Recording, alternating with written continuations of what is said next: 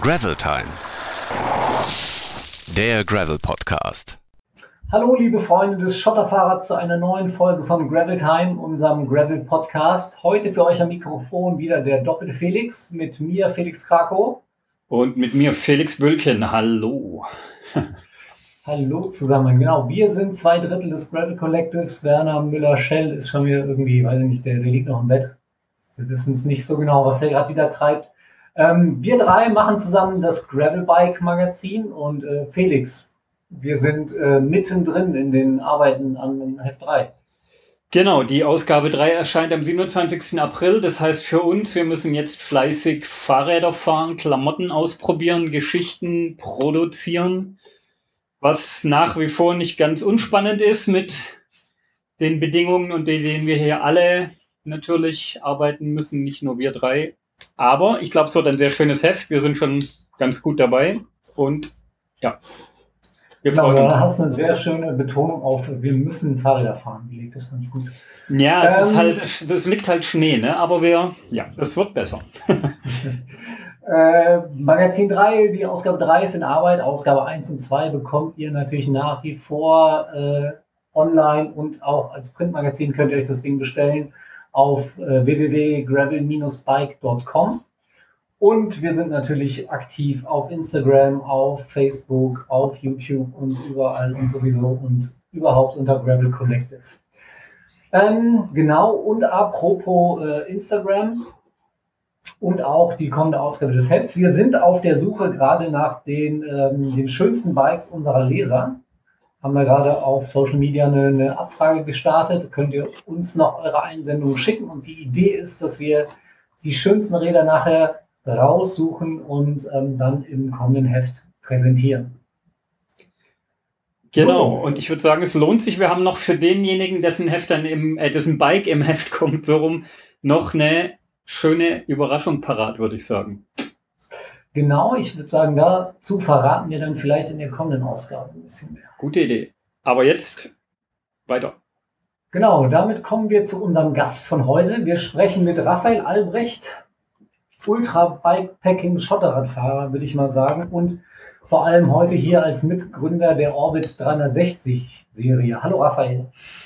Ultra Bikepacking Schotterradfahrer. Hallo, Grüße, geil. Da habe ich den halben, halben Tag drauf verwendet für diese Folge.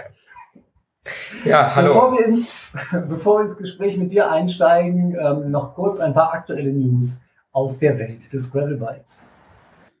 Liebes Gravel-Kollektiv, liebe Zuhörer von Gravel Time, ich stelle euch heute das neue FAR der Marke Farah vor. Bevor wir aber über das Rad selber sprechen, hier noch ein paar kurze Worte zu Farah selbst, weil Farah ja vor allem am deutschen Markt noch nicht allzu bekannt ist. Das ist nämlich ein relativ junger Fahrradhersteller aus Norwegen, genauer aus Oslo, der erst 2016 gegründet worden ist. Und die Spezialisierung sind ganz klar Straßenrennräder und Gravelbikes, die so ein gewisses Extra aufweisen. Und nicht nur wegen der skandinavischen Herkunft, sondern auch wegen dem Design hat man sich in den letzten Jahren auch international immer mehr einen Namen gemacht. Der Name Farah selbst stammt vom altnorwegischen Wort Atfara ab, das so viel meint wie reisen oder etwas wagen. Und das zeigt eigentlich schon ganz schön den Anspruch von Farah, zum einen will man traditionelles skandinavisches Design am Fahrrad verwirklichen, zum anderen aber auch Räder mit All-Road-Charakter bauen. Also Räder, die dafür gemacht sind, auf jedem Terrain zurechtzukommen, sportlich zu reisen oder eben etwas zu wagen. Und damit sind wir eigentlich direkt beim neuen FAR. Dessen Anspruch steckt schon im Namen. Das AR steht nämlich für All Road. Also es handelt sich um ein Rennrad, wie wir es von immer mehr Herstellern kennen, ähm, das so gut wie mit allen Straßenbelägen zurechtkommt und auch auf der einen oder anderen Schotterpassage ähm, sich zu Hause fühlt. Also mit dem FAR kann man prinzipiell alles machen, was man will. Vielleicht jetzt nicht die krassesten Single Trails, aber ähm, so, ich würde sagen, für den allgemeinen Einsatz, wenn es um Rennradfahren und äh, sanftes Gravelbiken geht, ist das äh, AR perfekt. Und das fällt auch auf, wenn, man uns, wenn wir uns das FAR genauer anschauen. Als allererstes das Design. Ähm, hier sticht natürlich sofort dieser skandinavische Charakter äh, ins Auge. Das uns gezeigte Modell kommt nämlich komplett in Schwarz und einzig der Markenname in Orange auf dem Unterrohr und eine kleine filigrane weiße Linie am Sattelrohr sorgen für Akzente.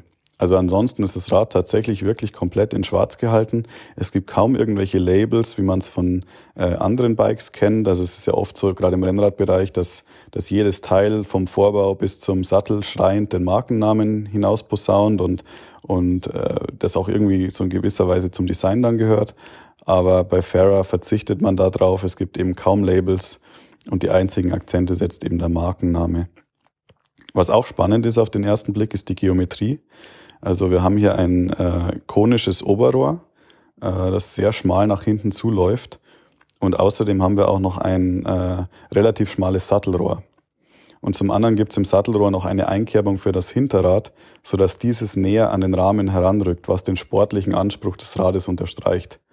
Also hier zeigt sich auch nochmal sehr gut, für was Farah als Marke steht. Allroad-Rennräder, die sich aber in Sachen Geschwindigkeit nicht zu verstecken brauchen.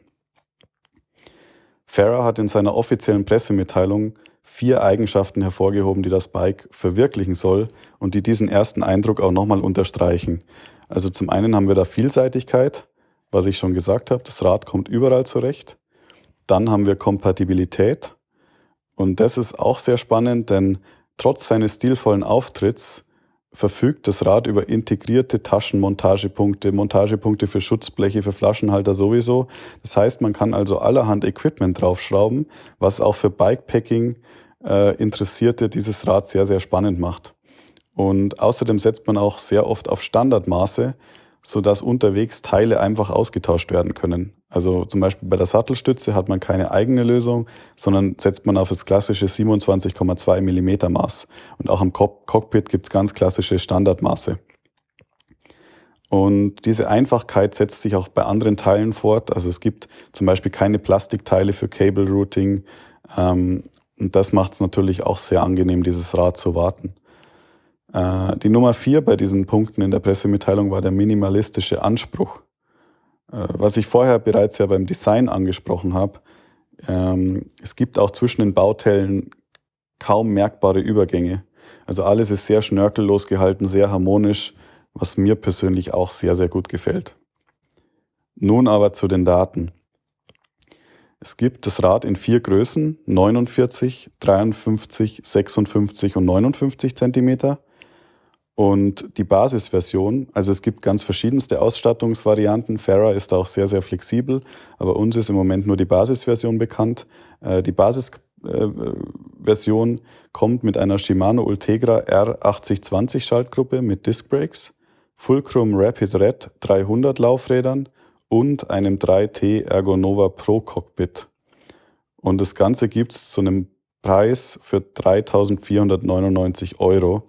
Wo, was sich jetzt natürlich sehr viel anhört, allerdings muss man berücksichtigen, dass zum einen das Design da mit reinspielt, zum anderen handelt es sich bei dem Rad, das Rad basiert auch auf einem äh, Carbonrahmen, der gerade mal 980 Gramm auf die Waage bringt und Carbongabel. Also da steckt ganz klar auch ein sportlicher Anspruch dahinter. Und dieses Rad ist definitiv ähm, schon etwas für ambitioniertere Biker, aber genauso auch für welche, die einfach ein Rad wollen, das für jeden Einsatzzweck ähm, passt, aber halt auch aus dieser breiten Masse heraussticht, weil Farah eben, wie schon eingangs gesagt, in Deutschland noch eine gewisse Exklusivität hat. Und daher ist es natürlich schon ein Hingucker. Die Auslieferung erfolgt ab Mai. Trotzdem weist der Hersteller darauf hin, dass, wie es ja im Moment überall ist in der Fahrerbranche, dass die Kapazitäten begrenzt sind. Sprich, man sollte, wenn man sich das Farah ähm, zulegen will, vielleicht schon sehr, sehr bald sich damit beschäftigen. Und damit wieder zurück zu euch. Danke, Werner. Genau. Und dann haben wir noch äh, die Meldung, dass heute der neue Film von Jonas Deichmann äh, fertig ist und veröffentlicht wird auf Vimeo, sein Film zu Cape to Cape, ähm, der seine, seines Weltrekords äh, von, vom Nordkap nach Kapstadt. Ähm, wir haben den Film uns angeguckt und äh, vorab schon, ich muss sagen, super schöne Bilder, aber auch ein richtig harter Film, richtig richtig hart und ehrlich aus dieser Welt äh, der Ultralangstreckenfahrer. Ähm, 18.000 Kilometer ist er da gefahren in unter 80 Tagen und es war nicht immer nur einfach, äh, kann man schon mal vorab verraten. Und ja. äh, ich glaube, Raphael, du kommst ja auch so ein bisschen aus dieser Welt, du kannst uns sicher gleich ein bisschen mehr dazu verraten, was einen dazu antreibt, solche Abenteuer ähm, zu unternehmen und solche ja, Mühen auf sich zu nehmen. Ähm, wir verlosen Codes für den Film auf Vimeo äh, auf unserem Instagram-Account. Guckt da mal rein und äh, dann werdet ihr erfahren, was ihr genau machen müsst und warum ihr diese Folge und unser Gespräch mit Raphael uns euch ganz genau anhören solltet, um dann vielleicht nachher einen Code für den Film zu gewinnen. Unter Gravel Collective bei Instagram, liebe Leute. Da bin ich jetzt aber auch gespannt. Da mache ich mit. Sehr gut. ich bin mir nicht sicher, ob Anwesende von der Teilnahme ausgeschlossen sind. Okay. Müssten wir mal mit unserer Rechtsabteilung klären. Ich werde da mal einen Antrag zu einer Gesprächsrunde stellen. Das kann aber dauern, Raphael. Ja. ähm, wir machen weiter, oder?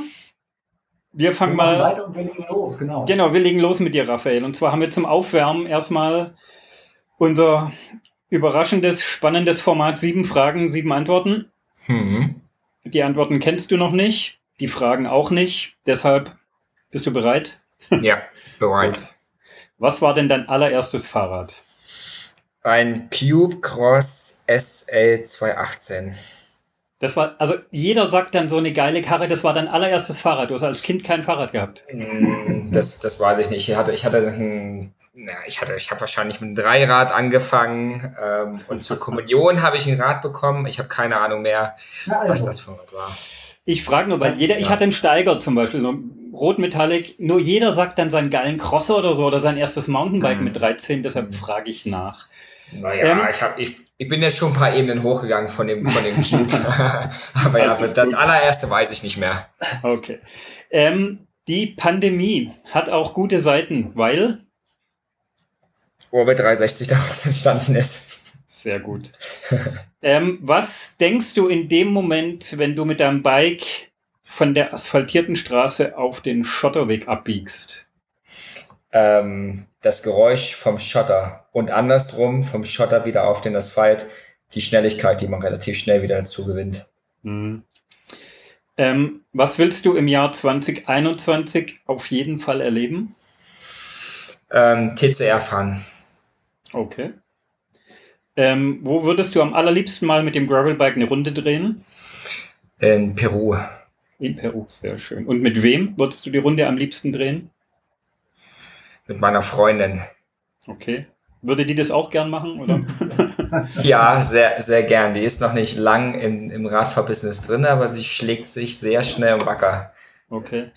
Äh, muss ich auch kurz einwerfen, da bist du jetzt auch, glaube ich, der Dritte, den ich seit Dezember höre, der von seiner Freundin oder Frau berichtet, die ist auch gravelt und direkt aber auch voll am Start ist mit solchen Projekten. Ich habe neulich einen Kumpel von uns, dem seine Freundin, mit der ist er gleich mal nach Genua mit Zelt und so geradelt, letztes Jahr noch im Herbst. Und also ja, sehr beeindruckend finde ich, dass ja. da Graveln wohl auch die Paarbeziehungen weiterbringt. Ja. Eine Frage haben wir noch. Ähm, letzte Frage: Bier oder Kaffee? Äh, Kaffee. Sehr gut. Und ja. jetzt aber Wasser. Und, und jetzt gerade Wasser, ja. Ich habe ich hab kein Wasser bestellt, aber kam einfach. Auch nett. Das war lieb. Raphael, wir möchten mit dir natürlich vor allem heute über die Orbit-Serie sprechen, die du vergangenes Jahr mitgestartet hast. Ähm, haben jetzt aber in der Vorbereitung rausgehört, dass wir wohl erstmal ein anderes Thema haben, was wir anschneiden müssen. Ähm, erzähl unseren Zuhörern noch mal kurz, wo du dich gerade aufhältst oder wo wir dich gerade erwischt haben. Ja, wenn ich aus dem Fenster blicke, dann sehe ich schöne Hügel, ähm, viel Gravel vor der Tür und vor allem sehr viel Sonne bei 30 Grad. Ich bin nämlich gestern Nacht in Ruanda gelandet. In Berlin, ja. In einem Solarium in Berlin. ähm, nee, ich fahre das Race Around Ruanda. Das ähm, das ja zwischendurch immer ein bisschen gewackelt hatte, ob es jetzt stattfinden wird oder nicht. Ähm, ich hatte bis zur letzten Minute mhm. gewartet mit der Buchung und hatte auch lange überlegt, ob es jetzt so cool ist, wirklich ähm, einmal um die Welt zu reisen, während alle im Lockdown sind. Aber mit den Vorkehrungen, die der Veranstalter jetzt getroffen hat, ähm, ist es eigentlich alles ganz, ganz sicher, so wie die es jetzt gemacht haben. Wir brauchten quasi vorher einen negativen PCR-Test. Wir wurden am gestern Nacht dann am Flughafen direkt kontrolliert, wurden von einem Shuttle-Service abgeholt, wurden dann von einem von der Regierung ausgewählten Hotel in Quarantäne gesetzt und haben jetzt hier den Tag auf dem Zimmer verbracht, bis wir unser negatives Ergebnis hatten und ja. sind jetzt quasi freie Vögel, können aber trotzdem nicht raus, weil in Kigali, der Hauptstadt, allgemein ähm, Ausgangssperre mhm. ist. Ja. Wenn, wenn du von wir sprichst, das ist ja ganz lustig, dann, dann redest du von, von dir und von Nils Lengner, den wir ja vor ein paar Wochen auch zu Gast hatten und er hat uns damals schon von einem Plan erzählt, mhm. ähm, das ist äh, Race Around Rwanda zu fahren. Aber irgendwie haben wir damals alle nicht damit gerechnet, dass das wirklich äh, Realität werden kann. Also von daher. Ja. Toi, toi, toi. Wie ist denn die, die Situation vor Ort? Du hast gesagt, es gibt Ausgangssperre, aber äh, ist die Lage da ähnlich dramatisch oder dramatischer als in, in Deutschland oder Europa auch? Also die, die Zahlen sind sehr viel geringer. Ähm, wenn ich aus dem Fenster blicke, dann sehe ich auch ein paar Leute auf den, auf den Gravel-Strecken hier rumspazieren. Ähm, aber in, insgesamt ist es schon sehr ruhig. Viel mehr kann ich jetzt tatsächlich gar nicht vor Ort berichten, weil wir bisher im Hotel rumhingen. Lukas Ratgeber ist noch da, das ist ein anderer Fahrer. Wir haben heute Morgen quasi draußen am Pool die Fahrräder aufgebaut und also nach dem Test, nachdem dann das negative Testergebnis kam. Ähm, mhm. Wir wollten mal versuchen, jetzt in den nächsten zwei Tagen nochmal aus Kigali rauszukommen, weil außerhalb von Kigali ähm, gibt es nur eine nächtliche Ausgangssperre. Ähm, ja, da wird man, da wird das Rennen dann oder die Tour, wie sie ja sein sollte, stattfinden, beziehungsweise haben wir uns heute Morgen eine Challenge überlegt, die ich jetzt vorhin mit Simon, mit dem Organisator, besprochen habe. Und ich denke, ich kann sagen, dass heute Abend sogar noch ein Update rausgeht, dass das Rennen eventuell doch als Rennen stattfinden wird. Ein bisschen umgemodelt, aber ich glaube, es findet jetzt als Rennen statt. Da war man jetzt eigentlich weg von. Bitte? Da war man jetzt eigentlich weg von, von der Idee, dass das Rennen ach, ach so, genau. Das, das Rennen wurde kom komplett gecancelt, weil weil es eine nächtliche Ausgangssperre gab. Und am Anfang, also okay. die, die gab es schon relativ früh, dann, dann hat die Regierung gesagt, für die Radfahrer und Radfahrerinnen machen sie tatsächlich eine Ausnahme und wir dürfen fahren. Und dann haben sie es doch gekippt und jetzt hat der Veranstalter ähm, quasi so, ein, so eine Sechstagesroute gemacht. Also die Tour ist mhm. gleich geblieben und die haben jetzt einfach gesplittet haben Hotels von vornherein gebucht und wir haben jetzt quasi jeden Tag, ähm, ich glaube, das sind Strecken zwischen 150 und 200 Kilometern, die wir jeden Tag fahren müssen und wir können quasi um 4 Uhr aufs Rad und um 6 müssen wir spätestens am Hotel angekommen sein. Und jetzt ja, hatte ich genau. Ja, also 4 Uhr morgens und, und 6 Uhr abends, sorry. und das war der Karlauer das, der Woche. Das wäre dann aber wirklich eine, eine Challenge, ja. Und genau in, in diesen 14 Stunden, das waren auch, also die, die meisten Fahrer und Fahrerinnen haben dann auch ähm, ihr Rennen nicht abgesagt. Und ich fand es auch ein bisschen schade, dass es dann, ne, für mich persönlich, ich habe ja viel Spaß, mhm. im Rennen zu fahren. Für mich war es so ein, so ein kleiner Dämpfer, aber ich habe dann auch gesagt, ich, ich würde trotzdem das Land ähm, erleben. Und uns gibt es natürlich auch die Möglichkeit, dann noch mal ein bisschen mehr vom Land zu sehen und einfach in der, in der Gruppe dann. Aber genau, dann hatte ich mir jetzt noch mal ein paar Gedanken gemacht, wie ich für mich persönlich noch mal trotzdem eine sportliche Komponente reinbringen kann mhm. und habe mir überlegt, ich fahre einfach auf der Route hin und zurück und versuche einfach in den sechs Tagen so viel Kilometer zu fahren wie möglich. Und quasi, ne, wenn ich jetzt um 14 Uhr schon am Hotel ankomme, habe ich noch vier Stunden Zeit, die ich offiziell fahren kann. Und dann wäre ich quasi nochmal umgedreht, wäre zwei Stunden wieder zurückgefahren, um dann nochmal zwei Stunden wieder zum Hotel zu fahren.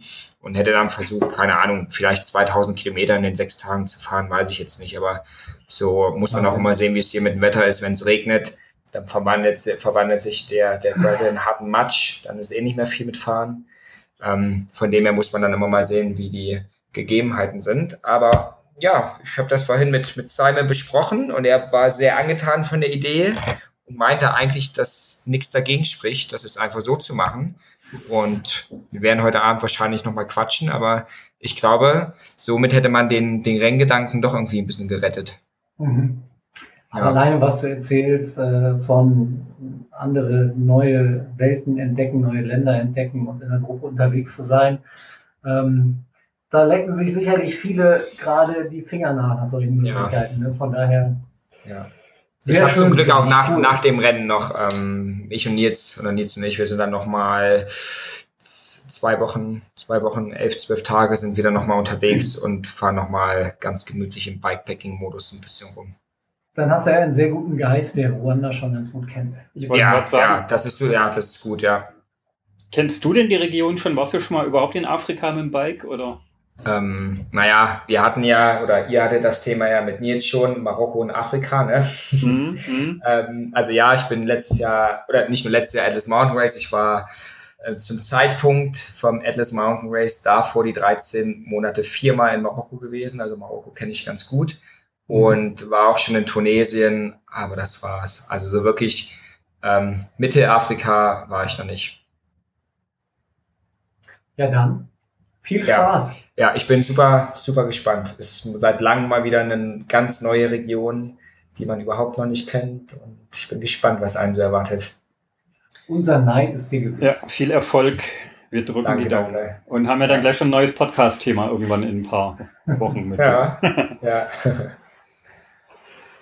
Aber jetzt zur Sache, oder Felix? Genau, kommen wir zu unserem eigentlichen Anliegen, weswegen wir mit dir sprechen wollten ursprünglich, nämlich das äh, Orbit 360. Ähm, letztes Jahr aus der Taufe gehoben. Vielleicht erklärst du allen, die das noch nicht kennen, noch mal kurz die Idee hinter dieser Serie. Ja, ähm, die Idee war quasi ein Covid-19-konformes Rennen oder ja, Wettbewerb zu schaffen, ähm, den es erlaubt, Fahrer und Fahrerinnen eben vor ihrer Tür oder in Deutschland ähm, letztes Jahr solo, dieses Jahr werden wir auch noch einen Duo-Wettbewerb mit reinbringen, eben bestimmte Strecken zu fahren. Da hatten wir dann vorher Strecken gescoutet. Es waren 16 Routen, eine pro Bundesland. Und über ein spezifisches Punktesystem konnte man eben pro Punkte, pro Strecke Punkte sammeln. Und das haben wir dann am Ende in dem quasi Gesamtranking dargestellt und quasi so als, als erste deutsche Gravel-Rangliste ähm, gemacht. Ja, so ging es letztes Jahr eigentlich los. Ja. Und der, das war eigentlich als kleine Spaßidee gedacht. Ne? Wir, wir kamen aus Marokko wieder und dann wurden, also ich wollte letztes Jahr schon TCR fahren, das war so mein großes Ziel im Rennen und aber auch noch ein paar Races through Poland und dann noch den Reno Run in Südafrika und Namibia und die wurden alle abgesagt. Und dann, ich war noch nicht in den Tief gefallen, weil ich mich ja da relativ schnell wieder mit Orbit rausgezogen hatte, aber ich habe das Tief schon kommen sehen und habe mir immer die Frage gestellt, will ich jetzt ein Jahr lang Radfahren, ohne irgendwie ein Ziel vor Augen zu haben. Also mir macht Radfahren super viel Spaß und ich verbringe super gerne viel Zeit auf dem Rad. Aber ich brauche immer mal wieder so ein, alle paar Monate irgendwie so ein Rennen, wo ich dann sehe, in welche Richtung es geht. Und ja, einfach sich selbst ein bisschen herauszufordern, zu kitzeln und zu schauen, was geht denn alles noch. Und ja, dann kam die Idee, die am Anfang noch ein bisschen bisschen länger tatsächlich und härter und mehr Höhenmeter sein sollte von den Routen. Das hat sich dann aber so ergeben, dass doch zwar lange Routen entstanden, aber dennoch Routen, die auch von, von Leuten gefahren werden können, die jetzt nicht unbedingt schon ewig lang in dem Ultrabereich drin sind. Und ja, ich glaube, damit haben wir ganz gut so den, den Nerv der Zeit getroffen und konnten viele damit abholen. Vielleicht erklären wir ganz kurz einmal, bevor wir weitermachen, dass, äh, den Begriff TCR, du hast das schon zweimal angedeutet, das ist das Transcontinental Race. Ja, stimmt, sorry. Für alle, für alle die, die das nicht kennen.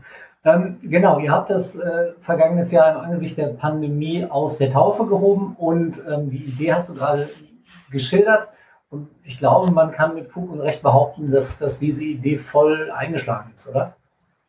Ja, also ich war, ich war selbst überrascht. Ähm, wir hatten ja dann gleich ähm, Komoot von Anfang an als Partner drin und dadurch ähm, waren, haben wir die, die Routen kostenlos zur Verfügung gestellt über die Komoot-Kollektion.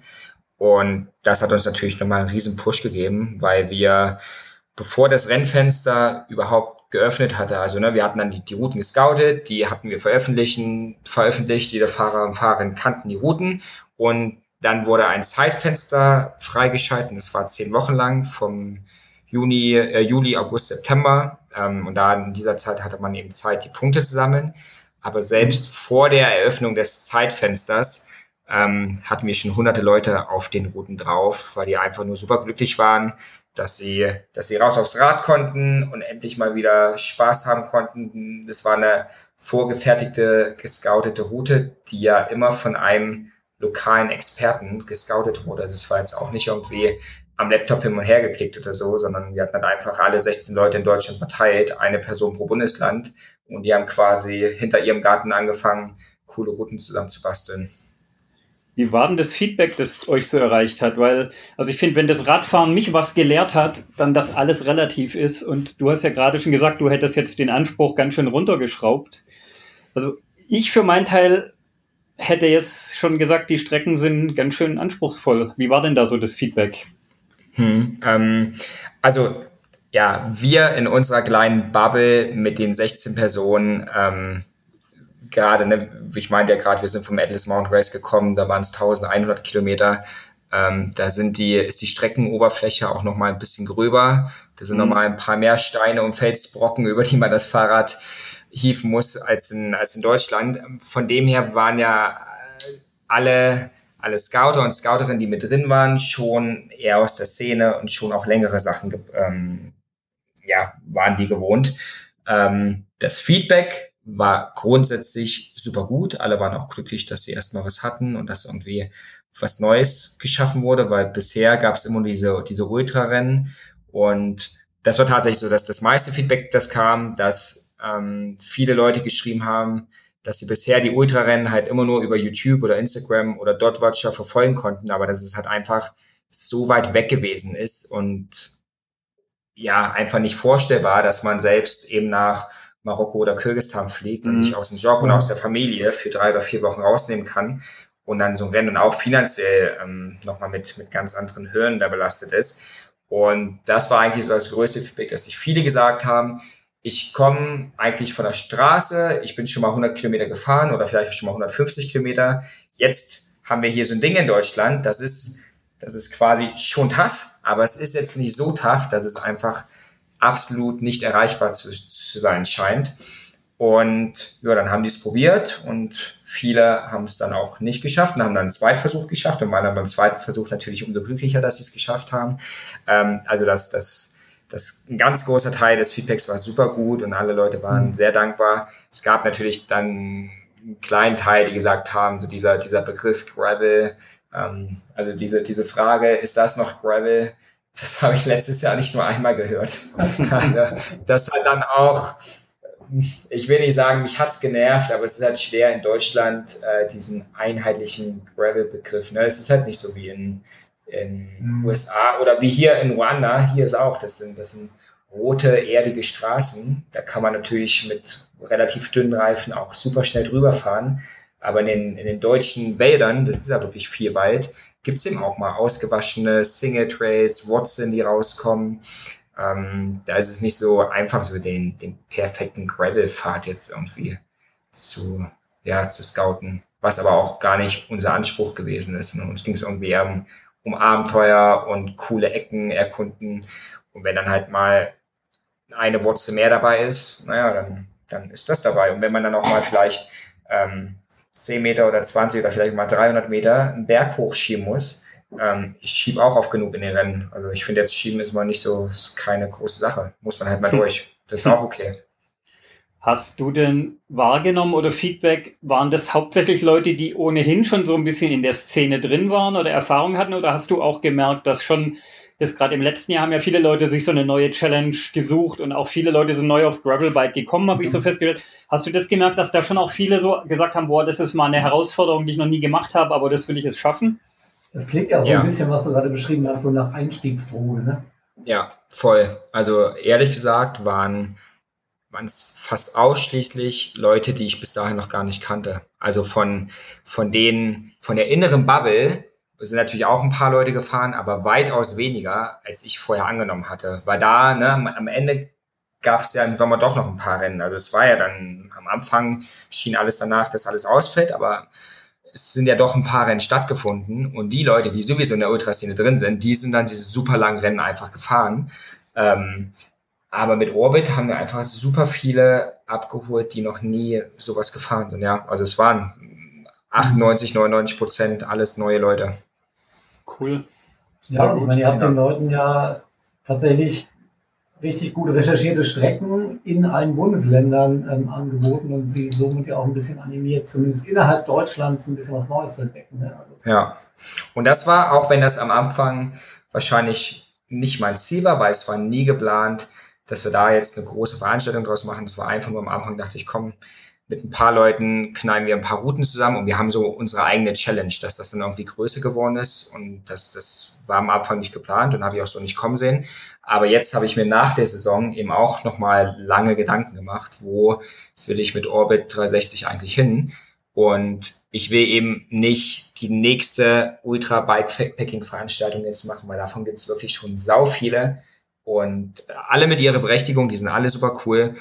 Aber ich weiß nicht, ob Deutschland, wir haben ja hier auch, ne, wir haben Bikepacking Trans Germany, wir haben Mainfranken Graveler, wir haben, es gibt ja noch ein paar 2VS, ähm, dann gibt's doch unten in, im Frankenland gibt's auch noch, ja, auf, es gibt auf jeden Fall genug.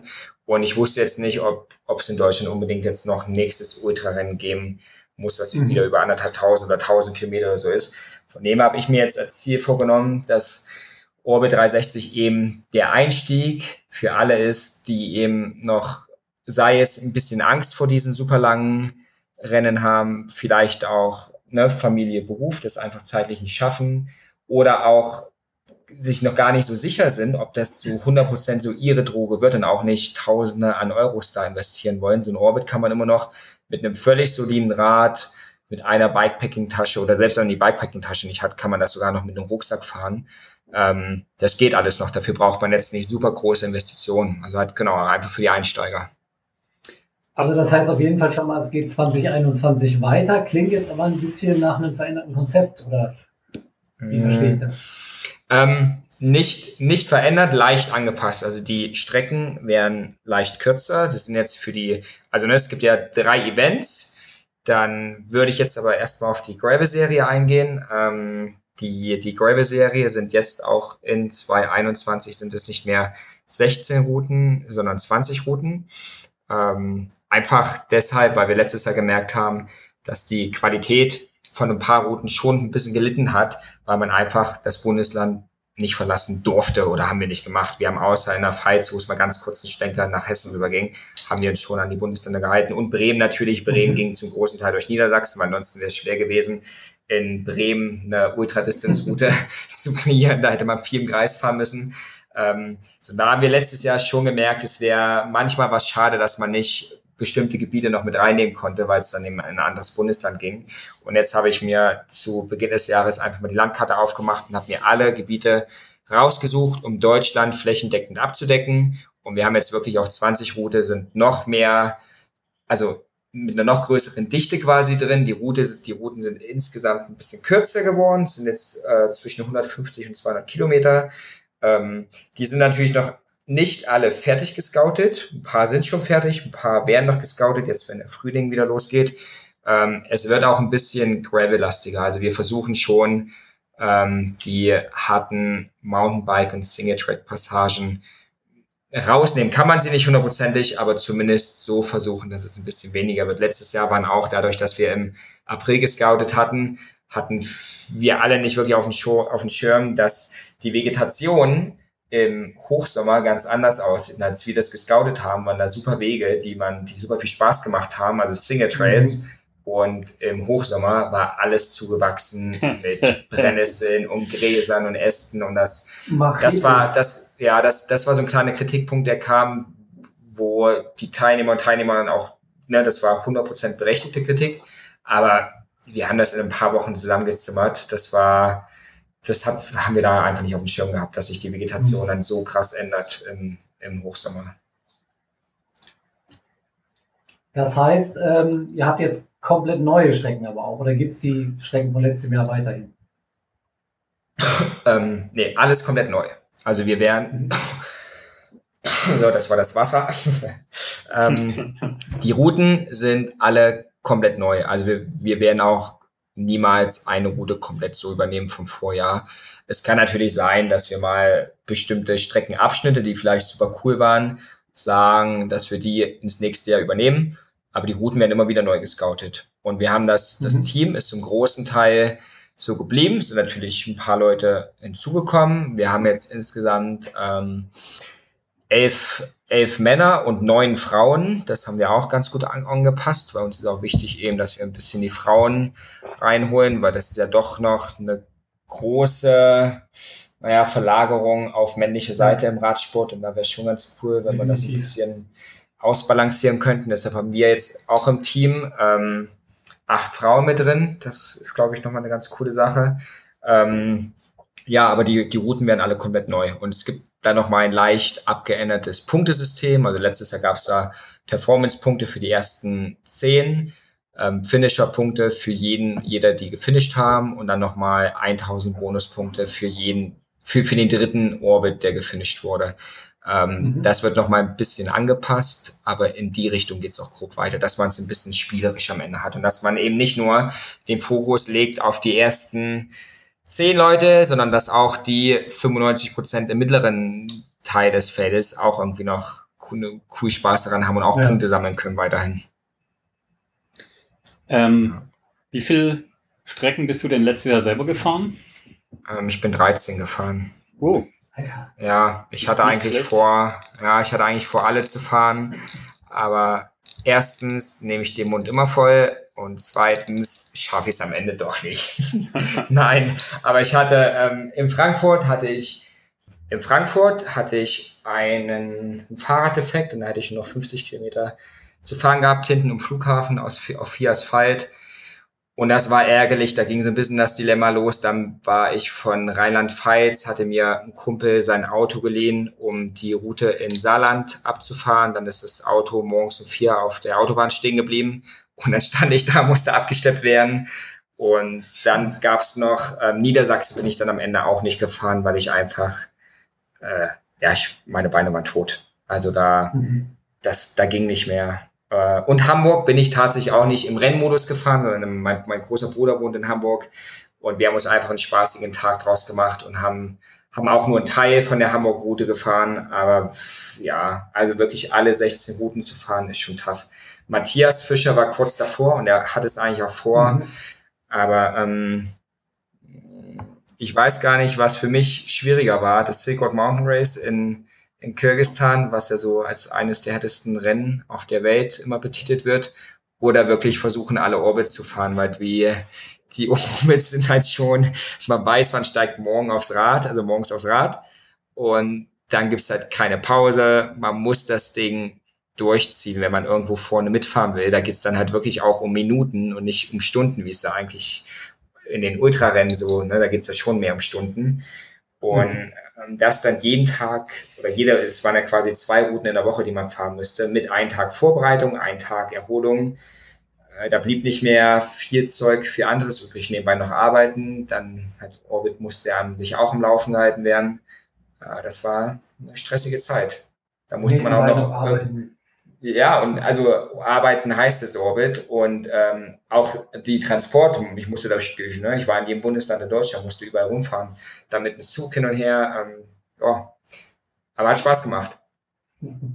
Ganz neue Herausforderung, diese Kurzdistanzrennen für ja, dich. Ja, ja, Apropos Kurzdistanz, ich habe noch eine Frage. Wenn du jetzt sagst, dass sehr, sehr viele Teilnehmer, Leute waren, die wirklich zum ersten Mal so eine, also für sich Herausforderung annehmen, was wären denn so deine Tipps, wenn jetzt einer sagt, hey krass, ich bin mit meinem Bike bisher vielleicht mal 80 Kilometer gefahren oder 100? Also von meinen Freunden, ich kenne einige, die haben ein Gravelbike gekauft, die sind jetzt gerade auf dem Niveau. Was würdest du denen denn für Tipps geben, wenn die so ein Orbit mal fahren wollen? Ja, auf jeden Fall genug zu essen mitzunehmen. Also wenn, wenn jemand 80 Kilometer schafft und hat keine körperlichen Beschwerden. Also ich, ich finde immer wichtig ist, wenn wirklich Knie, Achillessehne, ähm, wehtun. Und das geht nicht mehr, dass man sagen würde, es wird jetzt wirklich langsam ein bisschen, bisschen schmerzhaft. Dann sollte man da auf jeden Fall aussteigen, weil man macht sich besser, wenn man einfach mal weiterfährt und, und quasi Zähne zubeißt, Augen, Augen zumacht und weiterfährt. Ähm, aber ansonsten auf jeden Fall genug Essen mitnehmen und das dann auch nicht vergessen zu essen, sondern wirklich alle halbe Stunde irgendwie einen kleinen Snack ähm, sich reinschmeißen, viel trinken mitnehmen. Wer das, wer sich nicht sicher ist, ob er das an einem Tag schafft und vielleicht sogar schlafen will, dann einfach einen Schlafsack oder Bibisack mitnehmen. Ansonsten ähm, auch Klamotten. Nachts, auch in Deutschland im Hochsommer, nachts, wenn man nicht mehr in der Stadt ist und draußen auf dem Feld, kann es auch durchaus sehr kalt werden. ähm, das ist dann, da, da, genau, das sind, die, das sind die Zeiten, wo es halt super hart wird. Und das ist, glaube ich, auch bei den mhm. Orbits. Das entscheidet so die schnellen Fahrer, die dann vielleicht in 10, 11, 12, in 10, 11 Stunden durch sind und die morgen starten und vor der Dämmerung wieder zu Hause sind. Aber alle, die nicht so schnell sind und wo es da dann quasi erst losgeht, das sind halt die Stunden, die im Kopf bleiben. Und das sind die Stunden, die super hart wird, weil dann sieht man die Wege nicht mehr. Da auch noch ein anderer wichtiger Tipp, genug Licht mitnehmen, weil ja, die Orbits sind Offroad und gerade in der Nacht sieht man dann auch nicht mehr so gut. Deshalb lieber, lieber eine Batterie mehr mitnehmen oder ein Licht allgemein mehr mitnehmen. Aber eigentlich Essen, genug Klamotten und ähm, Licht mitnehmen. Das sind jetzt so die drei. Aber schon mit einem großen Schwerpunkt auf Essen und bitte nicht vergessen, das Essen auch zu essen und nicht nur im Hertragen und Gewicht mitnehmen. Das ist auch immer noch ein Punkt. Ne? Und trinken natürlich, aber das ja, versteht sich, glaube ich, von selbst. Dann gibt es ja, dann gibt's ja eigentlich keine Ausreden mehr jetzt. Ähm, Felix, ich musste gerade kurz, als Raphael gesagt hat, es macht es nicht besser, wenn man Schmerzen hat und dann einfach weiterfährt, doch kurz an unseren äh, lieben Freund und ehemaligen Kollegen Martin Backelmann denken. Der hat Der, gesagt, wenn es schwer tut, muss man drüber trainieren. Einfach drüber trainieren.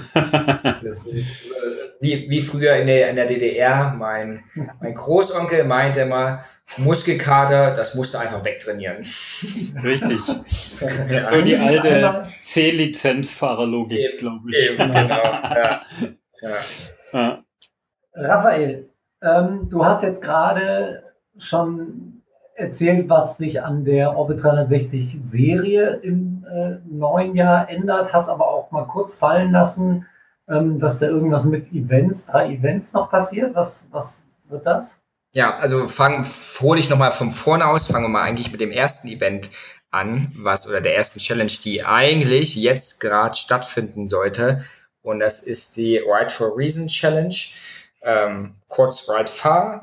Ähm, da bin ich letztes Jahr drauf gekommen, als ich die Statistiken für die Gravel-Serie zusammengeschrieben habe. Und dann bei der Gravel-Serie hatten wir dann am Ende 176.000 Kilometer, 1,7 Millionen Höhenmeter und 12.000 Stunden im Sattel, die quasi von allen Fahrern und Fahrern über diese zehn Wochen gesammelt wurden. Und da zählt noch nicht da zählen noch nicht die dazu, die gescratcht haben, die das einfach als Tour gefahren sind, weil die hatten wir ja nicht auf dem Schirm, weil die nicht im Ranking waren. Weil das Ranking kam man nur, wenn man auch gefinisht hat.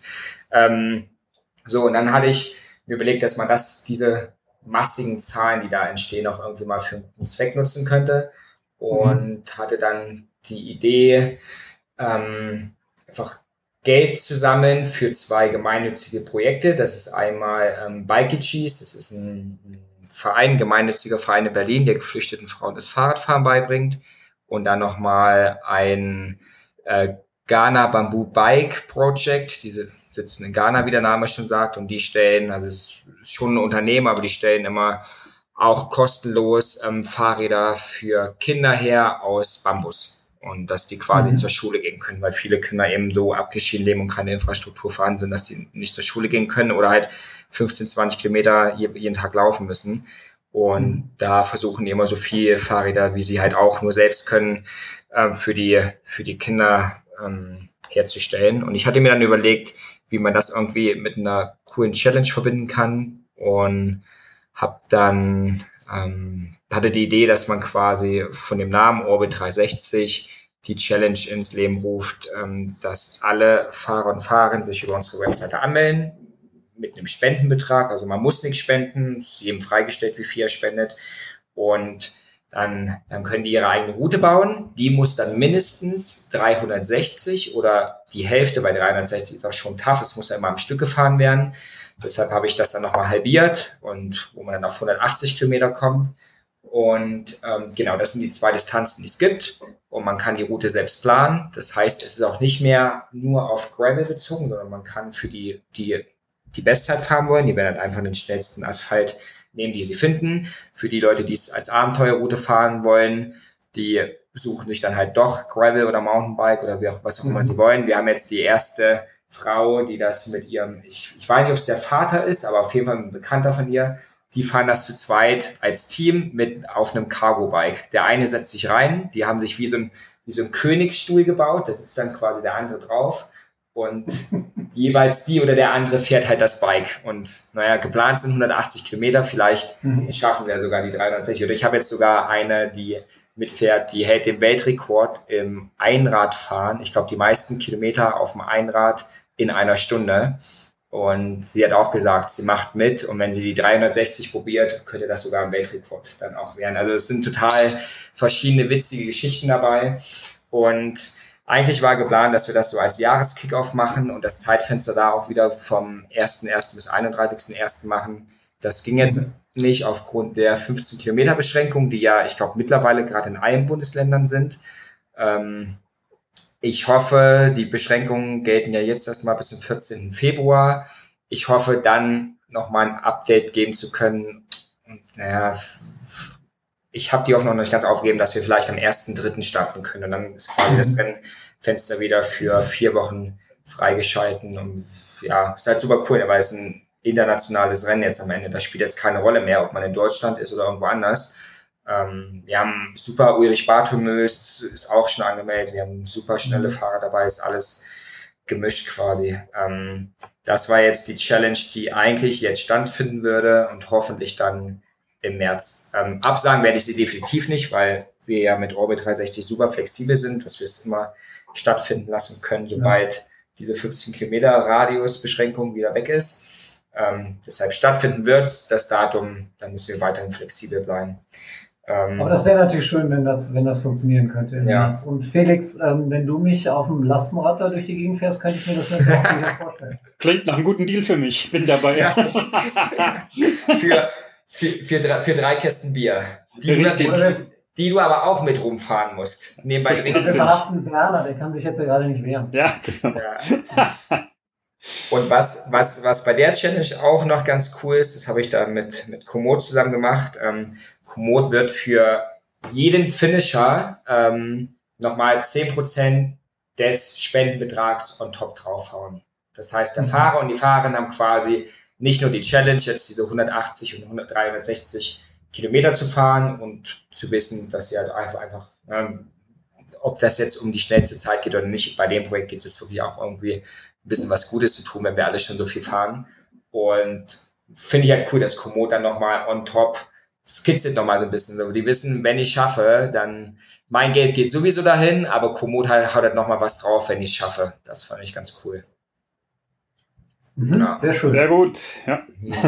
Mhm.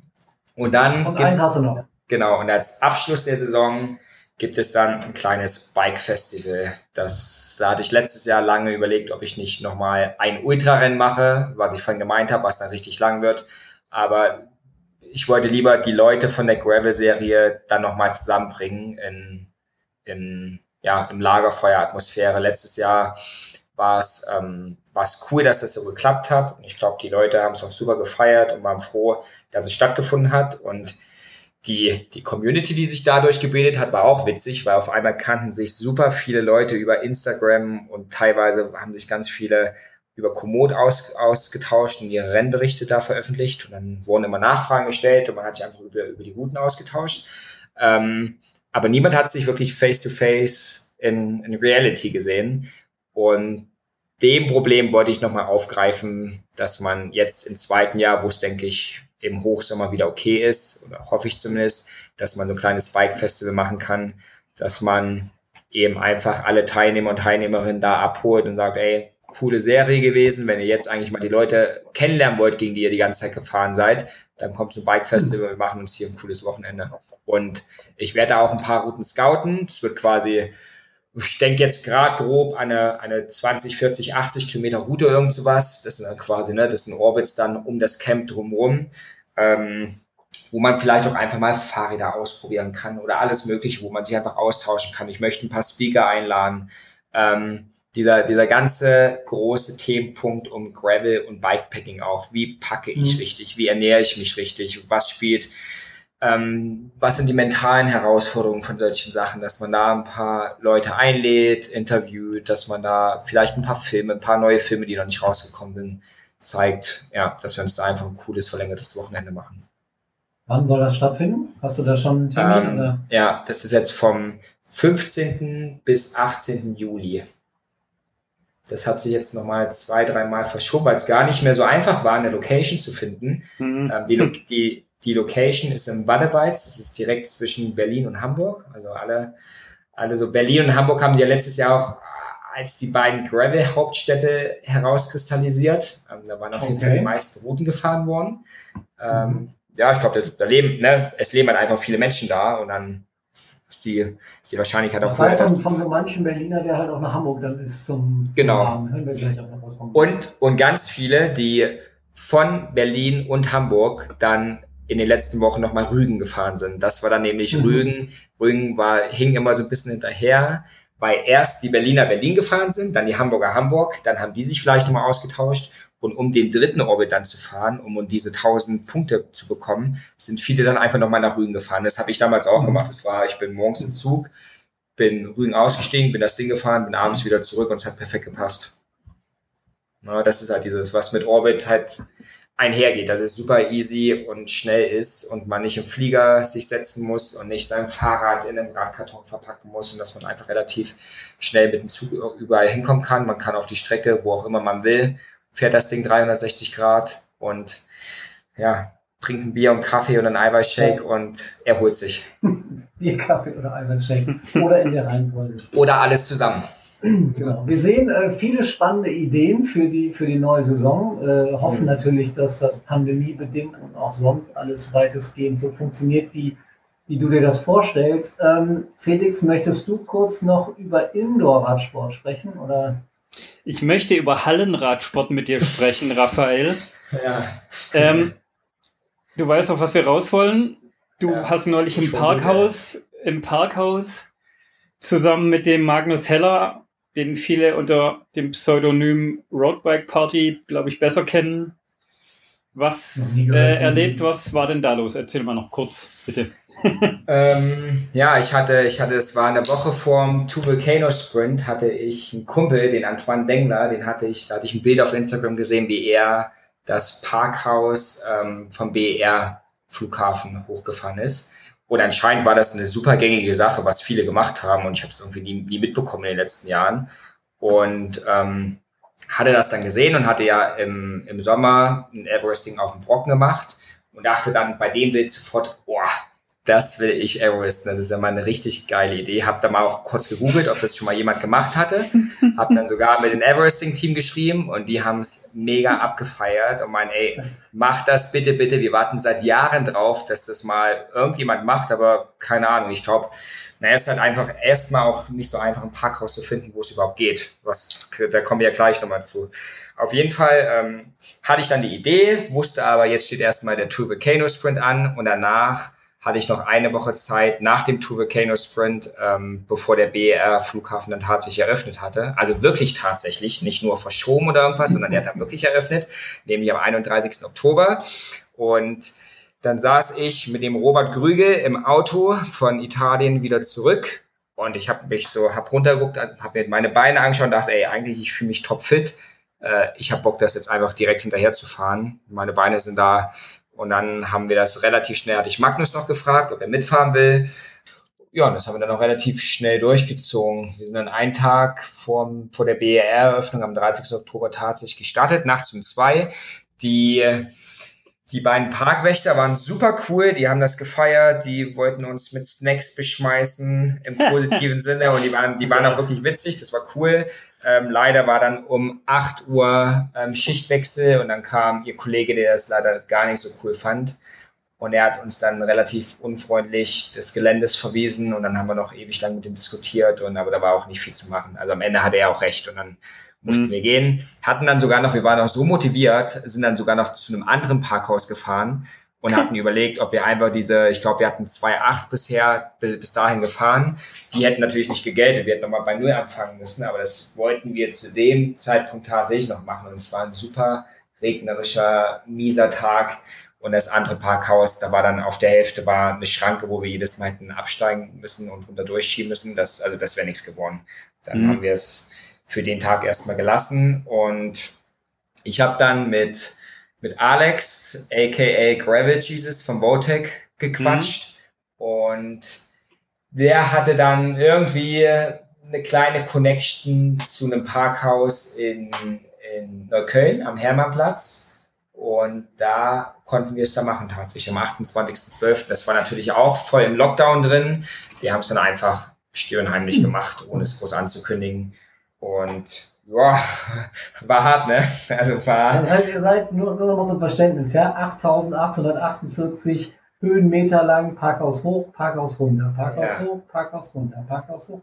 Was läuft denn da falsch bei euch im Kopf, ey? Ja, also es war, wir, wir hatten ja damals, ähm, bevor wir das BR-Ding gemacht hatten, hatten wir ja also zwei, drei Posts gemacht und dann sind Leute vorab da schon hingefahren und haben das mal probiert.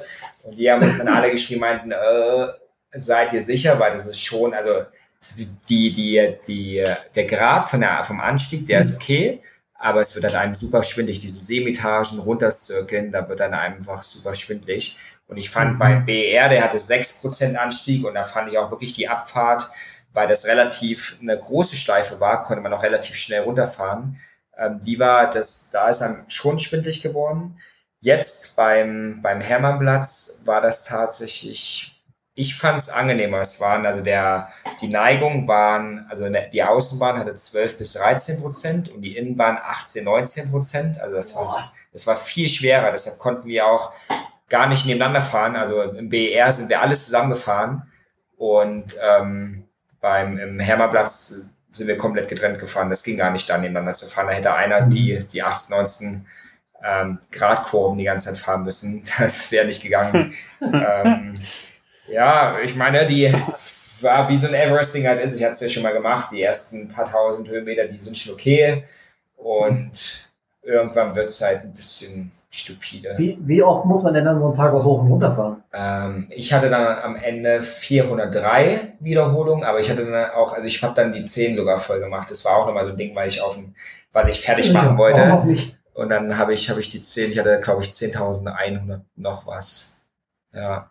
Ähm, also 403 Mal waren es insgesamt. Und es ist halt für, ein, für Kopf. Ich hatte da, habe auch einen, einen Blogpost da auf, mein, auf meinem Blog geschrieben, habe das auch im Nachhinein, als ich es geschrieben habe, mir ist nochmal in Erinnerung gerufen. Gerade in der Nacht, also das Parkhaus war auch ein sehr ja, creepy Parkhaus. Also morgens äh, sind schon verrückte Stranger rumgelaufen. Also es war ähm, teilweise ein bisschen traurig. Magnus war da. Ja, Magnus war da, ja. Aber ja, ja es, ist, es war, die Situation war insgesamt nicht ganz einfach. Also es war halt mhm. super runtergekommen. Ähm, Leute haben sich neben uns im Treppenhaus Heroin gespritzt. Also es war erschreckend irgendwie zu sehen, weil es war nicht die positivste Stimmung zum Teil. Ähm, auch dann, wir sind ja nachts gestartet oder, oder früh morgens gestartet. Und dann hatten die um 19 Uhr schon wieder das Parkhauslicht komplett ausgemacht. Also wir sind komplett im Dunkeln gestartet. Da war auch kein Licht im Parkhaus oder halt nur so zwei, drei Laternen irgendwo. Und das war überhaupt nicht geil, da zu fahren. Auch gar keine positiven Vibes da gewesen oder so. Es hat überall nach Urin und Kacke gestunken. Und ja, das Parkhaus war so mittelmäßig. Ähm, hat, hat aber trotzdem so ein, hatte so einen urbanen Style, ne?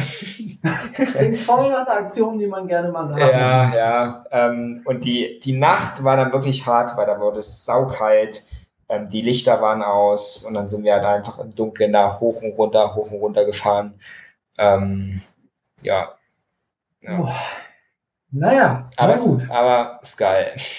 Aber ich habe schon Tatsache drei Bücher über Everest-Besteigungen gelesen und ich kann dir mhm. sagen, ihr wart dem Original ziemlich nah, weil der Everest macht auch nicht nur Spaß. Nee, eben, eben. Ja. Ja. Deshalb diese schönen Wetter-Everesting-Nummern kann jeder, sage ich jetzt mal so großspurig, aber ja. was ihr gemacht habt. ja. Und ich, und ich glaube, also Everesting hat ja auch in den, gerade im letzten Jahr, haben ja super viele Profis angefangen, ähm, Rekorde dazu fahren. Ich glaube, der Rekord ist jetzt irgendwas bei sieben Stunden noch was. Ähm, so, ein, so ein Parkhaus Everestick, da kann man wirklich richtig dran feilen, weil wenn man einmal die Kurve, die perfekte Kurve hat, die perfekte Linie, wenn man runterfährt, dann kann man gut runterbrechen. Also es kamen dann auch drei, vier Freunde vorbei und die haben sich mal versucht, hinten dran zu hängen. Und die konnten nicht anders, weil sie drin bleiben. So, weil so nach, nach 30 bis 40 Wiederholungen wussten wir ganz gut, wie schnell wir fahren können, wie wir die Bremse halten müssen, dass man echt gut wieder runterkommt. Und das hat schon Spaß gemacht. Ich bin da immer im Unterlenker und einfach, einfach runtergezirkelt. Aber ähm, klar, man muss auch aufpassen, ne? Die Konzentration gerade in der Nacht, dann wird's dunkel, dann sind unter anderem in den ersten zwei, drei Etagen noch Autos gewesen. Das hat mega abgenervt, wenn die dann uns quasi, wenn die uns die Vorfahrt genommen haben und wir abbremsen mussten. Ähm, ja, das kam uns eben auch zugute, dass Lockdown war und da keine Autos drin waren. Mit Autoverkehr, ähm, glaube ich, hätten wir abgebrochen, weil dann wird es auch irgendwann gefährlich. Wahnsinn. Ja. Unfassbar. Ähm, wir sind ein bisschen abgedriftet jetzt von unserem äh, Thema, dass ja. ja, eigentlich das äh, Fahren auf und mit dem Schotterfahrrad ist, auf Schotter mit dem Schotterfahrrad. Ähm, dann noch, die, dann noch die, die nächste Challenge. Kann ja mal einer versuchen, ein Parkhaus mit Kieselstein auszustreuen und dann ein, Gravel Car Park Everesting zu machen. Das wird nicht lange dauern. Ja. Ähm, wir, wir, kommen gleich noch mal kurz zurück zu dir. Jetzt äh, gehen wir aber noch einmal kurz zu unserem Bericht aus Berlin, denn wir haben jetzt viel von einem der Macher der Orbit-Serie gehört und mit ihm gesprochen. Jetzt finde ich, ist es Zeit, äh, auch mal mit jemandem zu reden, der als Sportler an eurer Serie teilgenommen hat. Und dazu rufen wir Sascha vom Gravel Club an.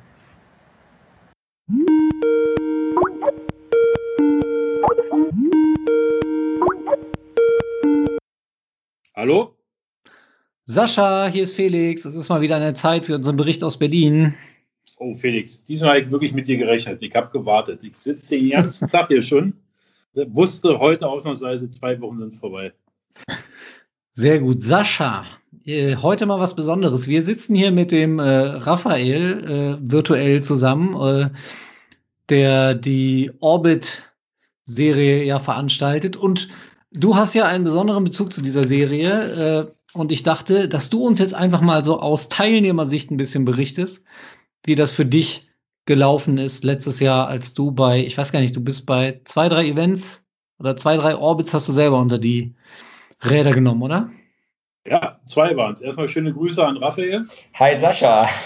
Ähm, ja, Hamburg habe ich gemacht und fast durchgezogen. Ja. Kurz vorher, kurz vor Ende haben wir den doch aufgegeben. Da war ich mit der Sarah unterwegs, die ja den äh, Club in Hamburg führt und ja, sind wir fröhlich gestartet und war auch sehr schön am Anfang. Bis auf, danke Raphael, für die ersten zwei Kilometer im tiefen Sandstrand von Hamburg. ähm, danach war es wirklich sehr schön und ähm,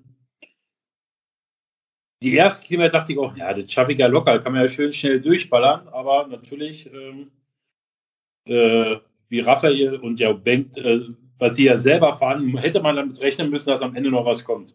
Das hat uns in den Harburger Bergen so die Füße was, ausgezogen. Was soll denn rund um Hamburg schon kommen? Ja, diese Kack-Harburger Berge. Ja. Also die haben uns dann doch ganz schön die Schuhe ausgezogen, vor allem mir, muss ich ganz ehrlich zugeben. Und die letzten zehn Kilometer haben wir dann alle gemeinsam natürlich entschieden, äh, wir kürzen ab und sind zurückgefahren. Aber war. Zehn sehr, Kilometer fehlt glaube, noch. Ja, ich glaube zehn oder 40. Ja, ihn mal. Ihn mal gerne. Ja, also, ja ich, ich, ich würde ja, ich kann an dem Wochenende leider nicht. Ja, genau. Ähm, ich denke mal, Raphael würde ich bestimmt einladen für ein schönes Duo, ihr beide zusammen. Und dann macht er mit dir äh, Bayern, weil ähm, mhm. Brengen hat gesagt, Bayern soll sehr schön sein. du kannst ihn ja auch nochmal nach mir anrufen. Ja, und dann habe ich nochmal mit, ähm, mit unserem Freund Dan, Dan Zubeck, äh, den Rügen-Orbit gemacht. Äh, ein bisschen Sightseeing in Rügen. Ach, so schön über die Insel gemütlich. Das klingt gemütlich ja über die Insel und ich glaube auch, dass Rügen äh, als einziger Orbit nichts mit den anderen zu tun hat, weil er keine ähm, keine Gemeinheiten beherbergt im, im Sinne von Steigungen, Sandwüsten wie in Brandenburg und äh, weiß ich nicht, oder wie, äh, wie Robert in Dresden unten dann irgendwelche Trails mit einbaut, sondern der geht einfach nur schön rum. Also hattet ihr da eine schöne Zeit, ihr zwei? Das ist doch nett. Die war, die war sehr schön, vor allem die erste Nacht. Wir sind ja mit dem Zug beide angereist, ganz spontan. Haben dann noch eine Pizza gegessen in Stralsund und sind dann auf die Insel und haben dann wild gecampt in unserem Unterstand, wo uns dann beide aufgefallen ist, dass keiner von uns Bier mitgenommen hat aus Stralsund. Was, Und ist, denn keiner da, was ist denn da los? Ja, frag mal denn. Und äh, viel schlimmer war, kein Autan. Sowas, Kein, kein was? Autan. Hier Mückenspray, Mückenabwehrzeug, Autan, äh, Ja, okay. rum, weiß ich, wie man das nennt. Und das war. Frag den, ruf ihn bitte danach an. So habe ich noch nie erlebt. Du hast, du konntest wirklich mit einem Messer durch die Luft schneiden und hast Mückenschwärme durchschnitten. Dann bin ich, habe ich mich geopfert und bin zurück zum Campingplatz gefahren, aber ich musste den Kopf senken. Um Bier zu holen. nee, nee, erstmal um das Mückenspray zu holen. Äh, nee, Bier zu holen, aber ich habe es natürlich damit verbunden. Aber ich musste den Kopf senken, weil die Mückenschwärme, die waren so dicht, dass wirklich unfassbar. Die, die ins Auge, in den Mund, sobald du irgendwie, das war ganz schlimm. Aber ich, haben auch Das ist ja widerlich. Hat der Griecher auch noch aufgehabt, dann habe ich noch ein paar, paar Uso getrunken, bevor ich mein Bier gekriegt habe, wieder zurück zu Dan. Ja, und am nächsten Morgen sind wir dann äh, den Rügen-Orbit gestartet und haben unterwegs noch, oh, wie heißt sie denn jetzt? Auf jeden Fall hat uns morgens um fünf, Dan ist ja Langschläfer, da war ich schon lange wach, äh, auch ein anderer Orbiter überholt, aber im Dunkeln. Also die konnten nicht erkennen, wer oder was das war. Mhm. Aber die Vermutung lag nahe, ja, ist auch jemand, der gerade startet, weil wir nahe des Startpunktes ähm, genächtigt haben. Hm. Und nach 70, 80 Kilometer haben wir dann, ah, wie heißt sie denn jetzt? Auf jeden Fall haben wir sie dann eingeholt, kurz gequatscht und sind dann weiter. Dingens. Genau. War auch sehr schön, bis auf dass äh, der liebe Freund Sascha, der immer so ein Ernährungsmuffel ist und denkt, wenn alles ganz leicht ist, kann er schnell fahren und die ganze Zeit nichts essen und hat dann kurz vor Schluss, ich glaube 30 Kilometer vor Schluss oder 40, weiß ich nicht, habe ich so eine Krämpfe gekriegt, dass ich echt anhalten musste. Aber nur, weil ich es einfach übertrieben und nicht gegessen habe. Und Dan war so fit, den habe ich dann vorgeschickt und ich glaube, ich weiß es jetzt nicht mehr genau, aber ich glaube, Dan hatte unter 10 schon oder knapp darüber geschafft. Also ohne mich wäre er deutlich schneller gewesen zum Schluss. Der hat das Ding echt weggerockt. Also Wie viele. Kilometer waren das? 200. Wie viel? 240? Oder andersrum, warum hast du, du, du, du wohnst ja selber in Berlin, warum bist du nach Hamburg und Rügen und hast nicht Berlin und Brandenburg erstmal gemacht? Ja, weil ich Berlin, bevor die Orbit-Serie kam, schon mal alleine äh, umrundet habe. Da, das interessiert mich halt nicht so sehr, weil ich kenne Berlin-Brandenburg hier um Berlin rum. Hm. Und natürlich gibt es halt, genau zu der Zeit ist halt Brandenburg Sand. Du hast einen ganz kurzen Ja, Geschmack ich- davon bekommen. Ich hörte davon. Ja, wo wir von Bonn nach Berlin gefahren sind, aber das war bei weitem nicht das Schlimmste, was du da gesehen hast. Hat gereicht. Und deswegen reizt mich natürlich eher die anderen. Eigentlich Aha. wollte ich natürlich noch ein paar Jahren und sowas machen, aber irgendwie hat meine Zeit das nicht hergegeben. Ja, aber so auf jeden. Fall eine, auf jeden Fall eine geile Idee und ähm, ich drücke den Jungs weiter in die Daumen. Also, Hast du denn, hast du denn dies Jahr dann entsprechend noch was vor? Willst du dies Jahr einfahren? Oder zwei oder fünf? am liebsten würde ich natürlich. Aber wir gucken mal, wie, wie die anderen Projekte alle so laufen. Wenn ich denn noch Zeit finde, werde ich auf jeden Fall einfahren. Auf jeden Fall ist es immer eine Option, wenn, wer nicht weiß, was er zu tun hat. Guckt bei Orbit 360, ihr findet eine geile Route und habt viel Spaß. Ob ihr sie nur an einem Tag fahrt oder in zwei, drei Tagen. Ist ja jedem äh, selbst überlassen. Hm. Kann ich nur empfehlen. Macht Spaß. Sehr gut. Sascha, Genau. das war's schon. Reicht mir vollkommen. Gut. Reicht mir völlig für heute wieder. Super, dann trink mal ein Bier für mich mit. Ich muss jetzt noch ein bisschen arbeiten. Wir haben, wir haben noch Januar. Ich trinke kein Bier. Achso, Januar ist dein bierfreier Tag? Mein bierfreier Tag, genau. Deswegen rufst du mich doch mal an, wegen meinen Freud. Nennt man sowas freudliche Versprecher? Nee, bei mir ist alles ein Versprecher. Da brauche ich keinen Freud zu. Heulischer Versprecher. Ein freudiger Versprecher. Genau. Ich wünsche dir noch einen schönen Resttag in Berlin. Sascha, Ich dir auch da drüben in Dank Bonn dir. haut rein. Ciao. bis bald. Ciao. Schön, dass wir uns mal wieder gehört haben. Tschüss, Sascha. Das war unser Bericht aus Berlin und wir sagen Tschüss Felix, vor allem sagen wir Tschüss Raphael. Tschüss, Raphael. Danke vielen für Dank. das Gespräch. Das war sehr interessant. Vielen Dank, sehr spannend. Wir wünschen dir und Nils äh, alles Gute, viel Erfolg und viel Spaß bei eurem Race Around Ruanda Dankeschön. Genau. und erwarten mit Spannung euren Bericht. Ja, cool. Dann Bericht Bis bald. Ruanda. Genau. Raphael, alles Gute. Ciao. Alles Gute, genau. Ciao.